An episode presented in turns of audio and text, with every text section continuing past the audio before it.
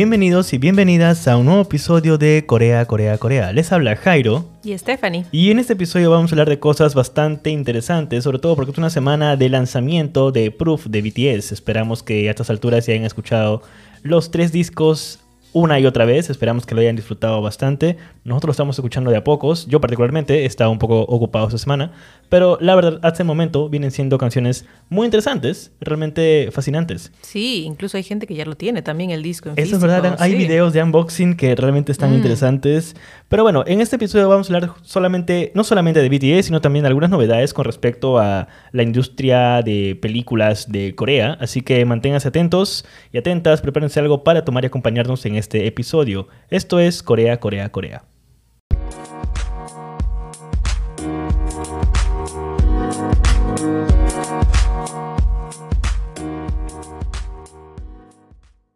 Comenzamos el primer bloque hablando justamente de BTS. Este disco que ha sacado, o bueno, los discos que han sacado de Proof, son más que nada una, especie de compilación, ¿verdad? Creo que así se le puede llamar. Sí, hasta incluso algunos le dicen trilogía, porque tiene, no es simplemente un álbum el cual estamos acostumbrados, canciones, un booklet, un photocard y ya, ¿no? O sea, está dividido en tres, ¿verdad? Sí, creo que es la primera vez que tenemos tres discos de esta manera, en donde no solamente hay... Eh, creo que son tres canciones. Las primeras tres canciones del, primer disco son las nuevas y las demás son una especie de demos, son quizás algunas versiones que, que creo yo hemos escuchado a lo largo de los años, sí. pero que es genial al final tenerlas en un formato digital, en formato físico, para escucharlas en todo momento con, con todo esto que ha pasado. Sí, creo que lo más cercano que ha habido es cuando sacan versiones A, versiones B, o portadas de cada miembro de algún grupo, lo cual, claro, por un lado es como, wow, necesito más presupuesto para esto, porque no es un solo gasto y quieres todos. Em, pero sí, bueno, esto de aquí es otra cosa, ¿no? Es, es una versión que incluye demos, que, que, bueno, no, usualmente no vemos esto. Es la primera vez que vemos eso. O sea, yo también estaba pensando un poco en ese detalle. Eh, Creería que sí, ¿no? O el al menos... grupo coreano, me refiero, porque, ah, por ejemplo, no sé, creo que en algún momento Pro Jam para el 25 aniversario sacó un disco y unos compilados y dentro habían demos y todo ah, bueno, claro. Romance incluso hizo lo mismo, pero... expandimos a otros géneros, sí, probablemente los hay. Eh, pero es la primera vez que veo este un, un, grupo como... un grupo coreano realmente lanzarse con todo esto.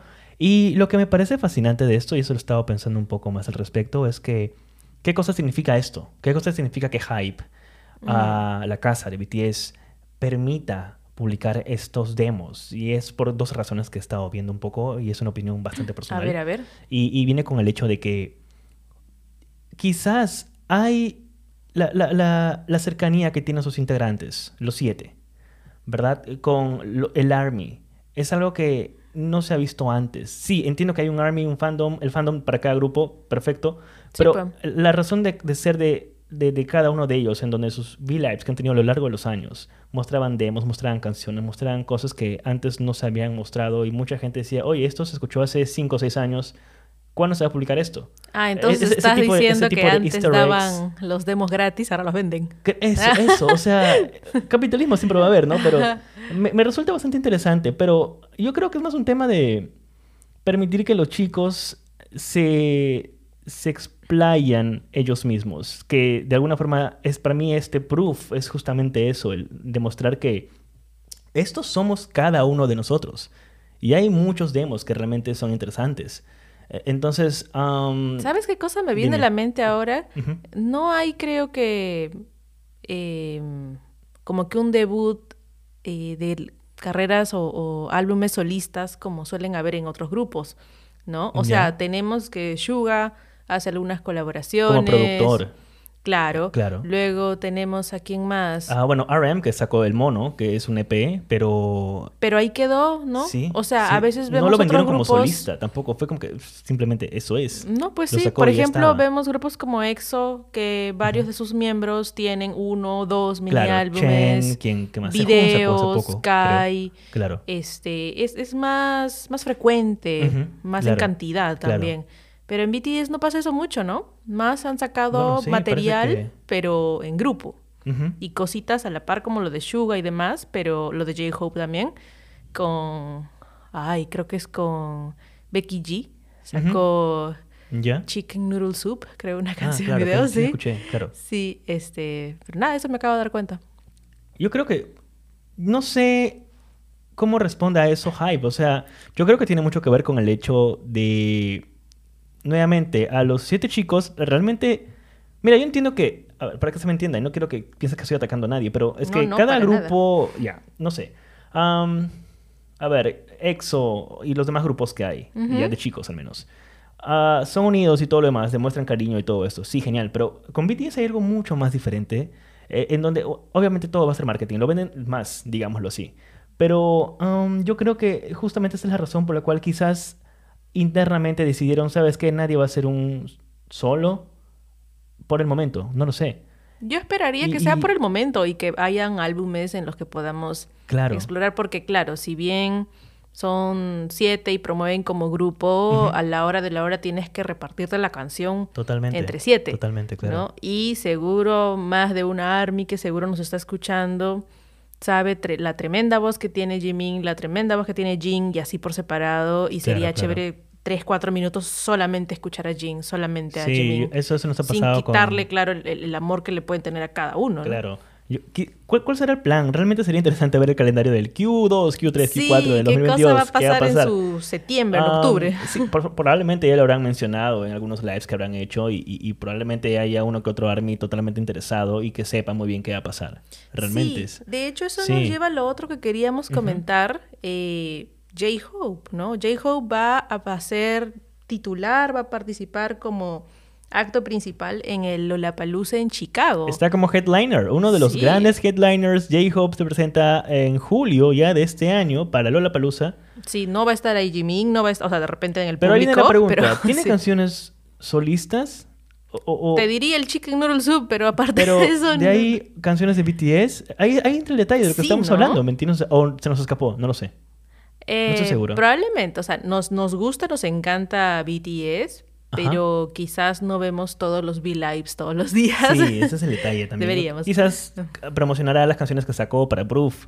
Nuevamente, cada uno tiene sus canciones ahí, sus demos. Claro. Puede ser, o sea, no lo sé, no lo sé. Pero igual ya es algo grande.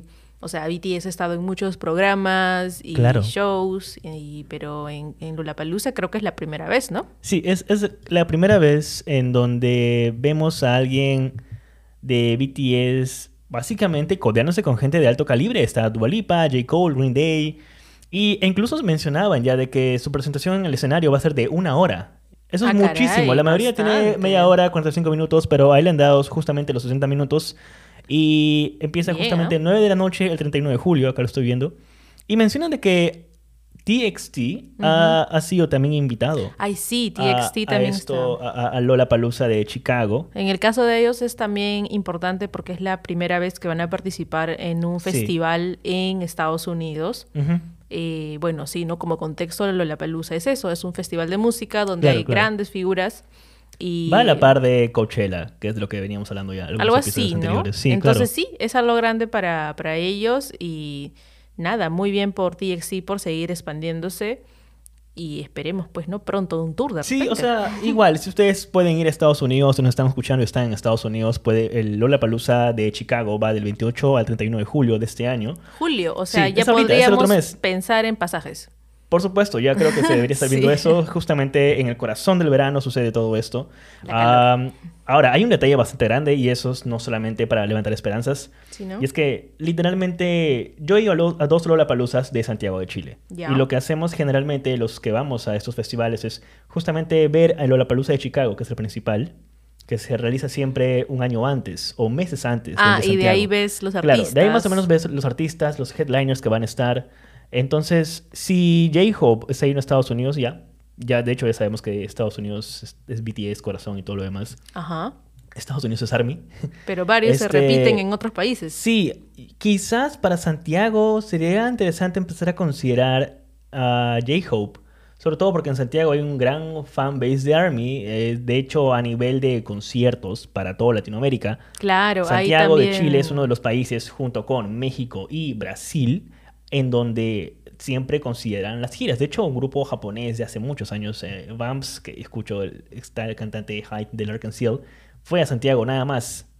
claro, ahora me acuerdo que el Music Bank también solamente fue en, bueno, sí, no me acuerdo mal, pero Music Bank fue en Chile. ¿Ves? O sea, no, fue en otros hay, sí hay todo un grupo bastante grande. Creo que podría ser que de pronto quizás podamos tener a J-Hope para eh, Lollapalooza Chile. Pero de momento esperemos a Lollapalooza de Chicago, que es justamente su presentación. Exactamente es el último día, si no me equivoco, 39 de julio, a las 9 de la noche. De hecho, si van a la web de Lollapalooza, eh, ya pueden ver justamente el lineup que hay. Eh, eh, justamente que debe salir adelantito, primerito en letras negritas. Totalmente, totalmente grande. Eh, y nuevamente, es, es algo sorprendente e, e interesante poder ver cómo poco a poco nos estamos expandiendo. Y justamente de eso hablábamos cuando eh, mencionábamos justamente cómo AESPA se estaba presentando para Coachella y cómo esto abría y expandía, la, abría las puertas básicamente para otros grupos. Está bien que empiecen las chicas como Blackpink está bien que esté también CL con todo el grupo. Con 21. Claro, entonces em, poco a poco vamos viendo esto. Realmente yo creo que es cuestión de tiempo para empezar a considerarlos para los demás países, demás festivales. Así que, gente, vayan ahorrando. Realmente es, es, mm. es, lo que creo que deberíamos empezar a hacer. Y bueno, para cerrar esto, y siguiendo hablando de chicas, A-Pink también, o A-Pink, o como les guste llamarlas, han anunciado su primera subunidad, ¿no? Sí, claro. Pues resulta que, para empezar, A-Pink lo vengo escuchando desde 2017 más o menos, porque a la primera integrante que yo descubro fue a Bomi, mm. por un drama que estaba viendo, que es Esta es nuestra primera vida. Si no me equivoco, eso es el título en español. Y tú me dijiste, oye, ella es Jumbo Me, ella es de A-Pink. Y tú, ah, ¿qué es, qué es A-Pink? Básicamente, sí. ahí escucho algunas canciones y todo lo demás. Son muy conocidas y bueno, ¿no? Pero es la primera vez que vemos que sigan activas. Te soy bien honesto. habiendo tantos grupos. Exacto, eh, exacto. pero bien por ellas. Eh, y el detalle con esto es de que la agencia IST, eh, imagino que esa es su agencia, no estoy seguro realmente, mencionaron de que A-Pink va a básicamente debutar su primera unidad que se llama Chobom. Hmm. y básicamente se llama así debido a las dos integrantes, que es Choron y Yung Bomi. Eh, de hecho, no es la primera vez que vemos esto como dato curioso. El grupo Girls' Generation eh, también sacó una subunidad hace tiempo oh, que se llamaba eh, Tetizó. ¿Ya? Porque la subunidad, sí, eran tres chicas, era a ver, no recuerdo bien el nombre, pero básicamente en, este, en esta subunidad estaba Taeyeon, Tiffany y Sohyang. Y la unidad... Tetizo. se llamaba. Interesante. Interesante. Bueno, habrá que esperar qué canciones sacan, ¿no? Generalmente no he escuchado, no le he prestado atención nunca a, grupos con subunidades, ni siquiera a EXO, la verdad, o sea, salvo los solos de cada uno, pero... Ah, ¿verdad? EXO también tiene una subunidad que es CBX, que ah, es... otra. Que es Chanyeol, Baekhyun y. Sí, entonces, sí. Hay, un, hay un jueguito de nombres. Juego ahí, entonces, donde, claro, claro. Está bien, creo. ¿no? Qué interesante. Igual Chobom es como que, no sé, es una marca de panetón. ¿No es cierto? No sé qué con Chobani o Chaboni. Chobani, una marca de Chobani es este, como de lácteos. Algo de lácteos, claro, claro, sí, claro. Que dicen que es bien rico. Entonces, siguiendo las noticias finales de música y K-pop, tenemos a Super Junior, que va a estar sacando un concept, bueno, ya sacó concept trailer, si no me equivoco, o, cuándo lo va a sacar. Sí, hoy día domingo, quizás ya para el cambio de, horarios de día de lunes de Corea. Claro. Eh, sacaron un concept trailer, básicamente un videíto en el que anunciaban su onceavo álbum que se llama The Road Keep On Going. Y, nada, pues no, Instagram y todas las redes totalmente no tan tan sorprendidos porque ya habían algunas pistas de que se venía comeback, pero otra cosa es ver el video, ver algo ya tangible y decir estamos ahí ya, ya estamos por acá. ¿Y qué se siente eso, poder ver un grupo tan mítico como Super Junior aún en el 2022 siendo vigente? Hermoso, porque de momento, a ver, eh, con el pasar de los días vemos en TikTok a varios de sus miembros, a Siwon, a... Claro, claro a, varios en realidad. por cierto, deberían seguir a Siwon en TikTok. Hace unos TikToks muy curiosos. Increíbles. no los entiendo. Ahí estamos. Y no somos los únicos, ¿ah? Porque he visto en los comentarios que algunas, a manera de, broma y demás, le dicen, no entiendo qué, qué videos haces, pero igual te sigo, algo por ahí. Es que son raros, Stephanie. Es como que. Sí. Ya. Sí, sí, son como que unos chistes sarcásticos o, demás. Me encanta, pero me encanta, me encanta mucho esa. cómo rompe bastante esta imagen de idol de K-pop de un grupo mítico como Super Junior. Es simplemente, men, soy yo. Y justo Siwon, porque justo Siwon es una figura de Super Junior que siempre se ha, eh, bueno, casi siempre se ha caracterizado por ser eh, un embajador de la ONU, me parece, o de, vamos a decir como eh, que esparce la palabra, o sea, bastante temas religiosos, hasta incluso ah, hay, hay memes de eso, ¿no? este, Y entonces siempre está relacionado a eso, y ¿no? ahora hace TikToks y eso es el diablo. De, esa cosa. no lo sé, pero... Y, y bueno, se sigue conservando muy bien. Bueno, ¿Quién, qué, qué idol no? Dime, o sea, es como que el otro día me enteré, no, sé, no sé qué idol estábamos viendo el otro día que de pronto vimos que tiene 33 años y es como que no parece. Para nada. de hecho, todos los de, creería yo que todos los Super Junior están desde los 30 para arriba, más o menos.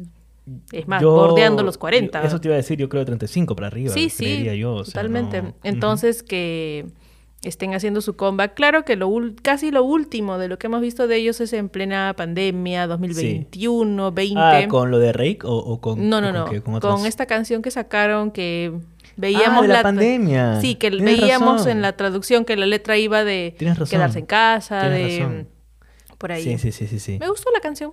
Estuvo chévere. Es una buena canción. Tenemos mm. bastante música para rato, realmente. Y está bastante interesante. Y sí, y, bueno, ojalá se animen no solamente a, que sea un comeback de presentar música, sino de que se consolide ya esto que vienen diciendo que un tour, un super show, ojalá sea claro. Ojalá que haya tour mundial y que no sea Asia. Y no sea solamente Asia, sí. Para todos los que siguen el K-pop saben que se siente esto, ¿no? Cuando dicen tour mundial y solamente es Tailandia, Singapur, Indonesia, que todo bien con ellos, pero por, no es el mundo. Por la TAM también queremos verlos. qué genial, qué genial.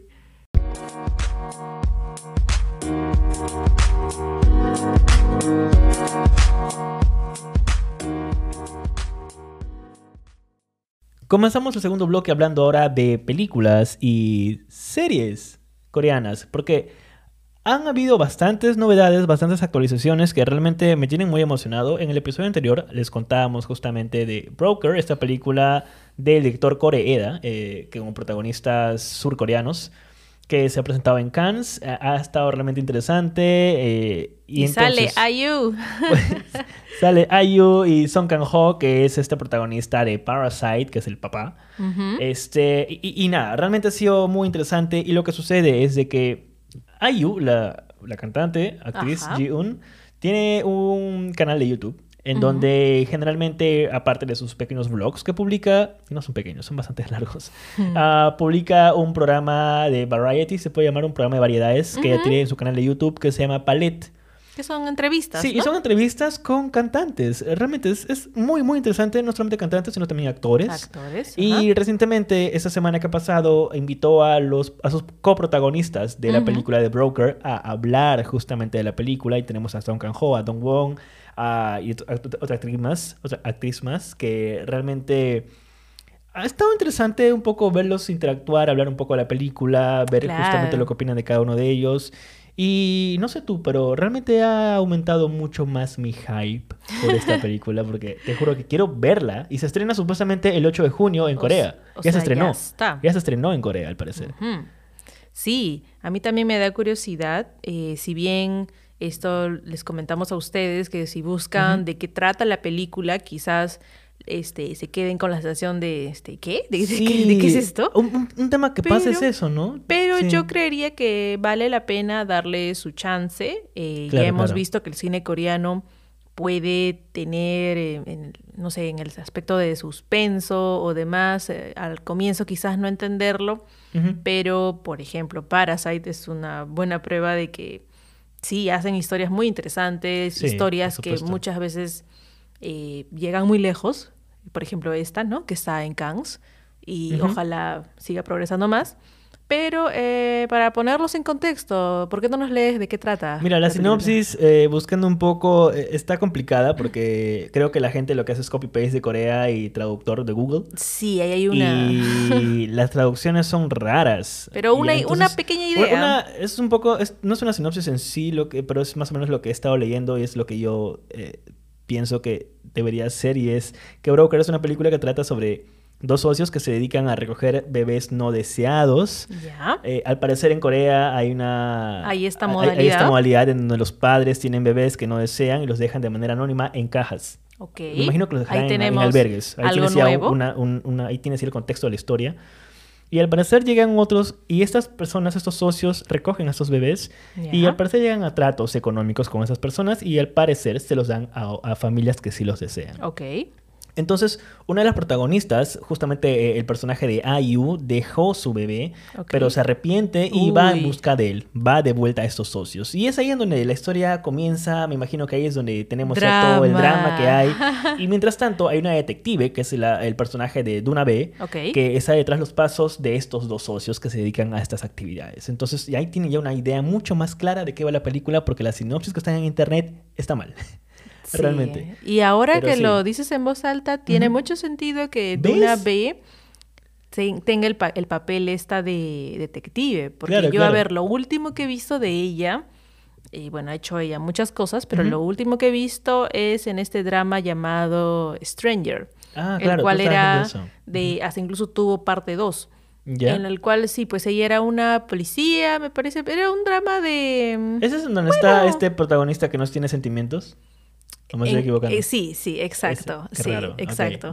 Entonces, nada, sí tiene todo el sentido del mundo. Bueno, por lo que escuchamos, ¿no? De, de, la sinopsis, claro, sí, por un lado hay su shock cultural, porque son, este es un concepto que quizás por este lado del mundo no lo conocemos. Yo tampoco no lo conocí esto de cajas en los que dejas o sea, bebés. Eso no hicieron con Noé no le dejaron en una canasta. ¿En un Moisés? Ah, perdón. En una canasta y vete.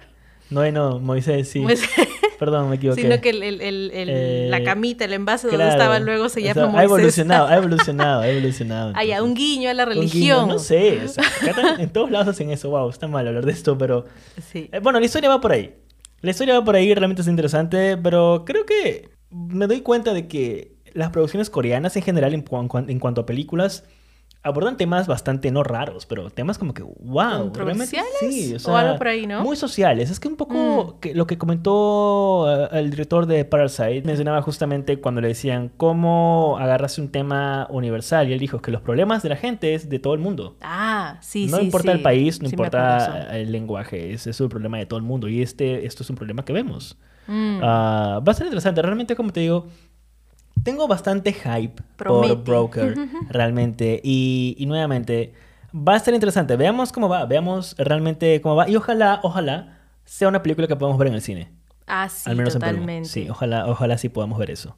Bueno, algo que sí podemos verlo todos los que y tenemos acceso a Netflix o a otras webs que también terminan habiendo series de Netflix, es el juego de calamar, el Squid Game, que justamente han confirmado que va a tener una segunda temporada. Wow, qué genial. Si bien, claro, ya se veía venir y, y de repente habían rumores, pero otra cosa es que el mero mero Netflix te lo confirme. Yo pensé que ya lo habían confirmado, entonces bien honesto. Yo me había quedado con la idea de que ya había guion, ya estaban en preproducción. Yo pensé que ya estaba confirmado. Pero creo que le da eh, un, toque especial cuando tú de pronto entras a redes sociales y entras al, no sé, yo lo vi, por ejemplo, en el Instagram de Netflix. ¿Ya? Y estaba un pequeño videíto en el que casi no muestra nada, pero, pero te confirma que sí, que va a haber una segunda temporada. Entonces tú ya lo das por recontrahecho, pues, ¿no?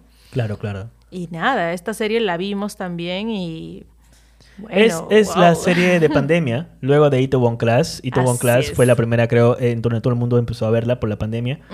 Pero ah, luego de eso salió Juego del Calamar y realmente cambió mucho todo. De hecho, fue un, un fenómeno cultural a nivel mundial. Hasta incluso fue inspiración de disfraces de Halloween. Por supuesto, por supuesto. Entonces, ah, hubo muchos factores que involucró al éxito de, de Squid Game. Uh como una historia rápida, el director, que, quien escribió esa historia, pues comentaba de que Squid Game le escribió hace 10 años. Ah, ¿verdad? Y un par de productoras le dijeron, esto no puede hacerse en televisión coreana, porque no. Bueno, el que ha visto Squid Game, Juego del Calamar, sabe a qué se referían cuando dijeron no. Mm. Pero claramente 10 años después nadie va a imaginar cómo es que el mundo se adaptaría a plataformas de streaming como Netflix. y, básicamente vendió la idea, le encantó y ahora es el éxito más grande de Netflix. Sí, a seguir Stranger Things. Y, tiene sentido que empiecen a buscar en Corea justamente su siguiente saga, los de Netflix me refiero, porque Stranger Things termina este primero de julio. Sí, ya acaba. Tienen que buscar un siguiente big hit para poder realmente agarrarse de eso. Sí. Eh, entonces, está, está muy interesante ver qué va a pasar con Squid Game. De hecho, el director en algún momento, cuando se realizaba el tema de prensa por esta primera temporada, él mencionaba que había una segunda parte, que él había comenzado a escribir, pero comentó de que no iba a ser tan pronto esto, ¿no? Aparte de eso, mencionaba de que no iban a ser los mismos protagonistas. De que la gente, ah. él, quería justamente darle giro a toda la gente en ese aspecto, ¿no? Me mm. gusta mucho conocen eso. es mucho de la filosofía de Hideo Kojima, este director de videojuegos que se uh películas. Él siempre dice, eh, betray your audience. Es como que traiciona, a, tu audiencia, Como que sorprende Exacto. Por ahí. No les den lo que esperan. Darles algo muy diferente. Y yo creo que como Squid Game hemos tenido eso. Sí, la verdad. Sí, sí. Eh, y habrá que esperar, habrá que esperar qué pasa. Estoy muy emocionado también por eso. Y, nuevamente, está, está bastante interesante. Sí, ojalá que no, no hay fecha aún, pero podríamos pensar que si ya salió este trailer, de repente es este año. Ojalá. ¿Quién wow, no sé, eso es de ser mucho. O ¿ah? diciembre. Ah, yo, lo, yo lo voy para 2023, te juro. Eh, verano 2023, un, tema así, quizás. Pero bueno. Vayamos viendo. Apenas salga la fecha, les contaremos por aquí también. Por supuesto. sí.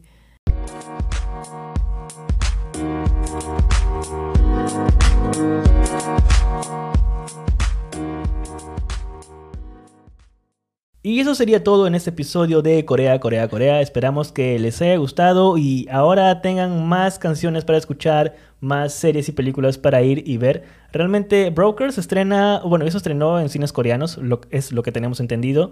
Pero habrá que ver cuándo se estrena en Latinoamérica. Realmente hay que estar atentos a eso. Igual si por ahí encuentran algún link de streaming, nos lo pasan. Nos lo pasan, sí. Y bueno, con Proof también hay nuevas canciones. Sí. Las, bueno, las nuevas que hemos escuchado son Yet to Come, son Sí, sí, For BTS, esas tres. Esas tres. Claro, claro. Suenan bien, ¿ah? A mí me gustaron. Sí, me ha gustado. For Youth me ha gustado bastante. soy bien honesto. Ahora, eh, si quieren seguirnos en TikTok y en Instagram, nos pueden encontrar como Corea Podcast. Estamos pues, tratando de subir contenidos ahí siempre que podemos. Nuevamente, si escuchan este podcast o cualquier otro episodio del podcast, vayan a Instagram o en TikTok y coméntenos diciéndonos que vienen del podcast. Esperamos que os haya gustado nuevamente este episodio y compártanlo con sus amigos, amigas, a la gente que está empezando a descubrir el K-pop o los K-dramas. O los podcasts en general. Por ejemplo, sí. Y nuevamente, gracias por estar aquí. Yo soy Jairo. Y yo, Stephanie. Y esto ha sido un episodio más de Corea, Corea, Corea. ¡Añón!